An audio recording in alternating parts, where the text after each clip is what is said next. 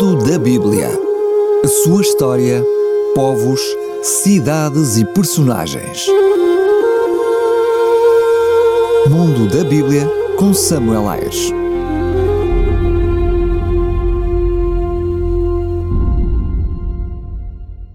Profetas do Antigo Testamento.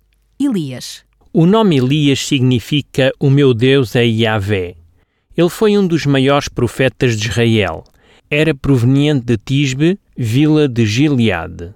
Quando o rei israelita Acabe, sob a influência da sua esposa Jezabel, se tornou num devoto de Baal de Tiro, Elias apareceu na cena da história. Ele profetizou uma seca de duração indeterminada sobre todo o país, o que veio a acontecer como castigo divino pela apostasia religiosa da nação. O profeta retirou-se então para junto do ribeiro de Quirite, onde permaneceu até que este secou. Depois dirigiu-se para Sarepta, uma cidade costeira a norte de Tiro, onde se hospedou na casa de uma pobre viúva. No terceiro ano de seca, Elias recebeu ordem de Deus para se apresentar ao rei Acabe. Ocorreu então o confronto do Carmelo, em que Elias, o único profeta de Yahvé, provou milagrosamente que o Deus de Israel e não Baal de Tiro era o verdadeiro Deus. Em resposta às orações de Elias, a seca chegou finalmente ao fim. Depois de fazer executar os profetas de Baal, Elias foi ameaçado de morte por Jezabel. O profeta temeu pela vida e fugiu.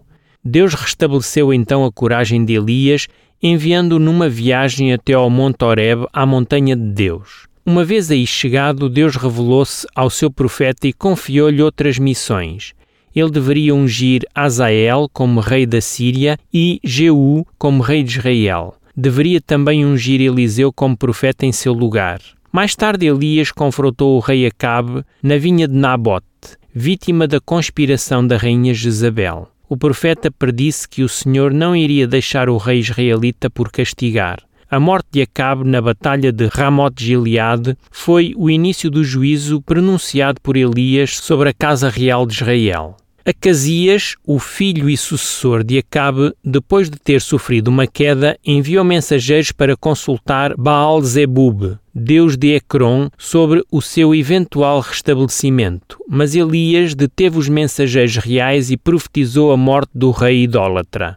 Elias teve a honra de ser arrebatado vivo para o céu por um carro de fogo, deixando como seu sucessor o seu servo Eliseu. No episódio da transfiguração de Jesus, narrado nos Evangelhos, Elias apareceu com Moisés perante os espantados discípulos para representar os justos que serão arrebatados vivos para fazer parte do reino de Deus. Os últimos dois versículos do Antigo Testamento declaram que Deus enviará Elias antes do grande e terrível dia de Yahvé. Esta profecia foi numa primeira fase cumprida por João Batista, que veio no espírito e no poder de Elias, humilde e zeloso como tesbita, e encarregue de um ministério semelhante ao do profeta Elias. Mas a profecia de Malaquias sobre Elias vindouro não foi integralmente cumprida por João Batista, pois ela tem também uma aplicação ao tempo do fim. Mundo da Bíblia. A sua história povos, cidades e personagens. Mundo da Bíblia com Samuel Ayres.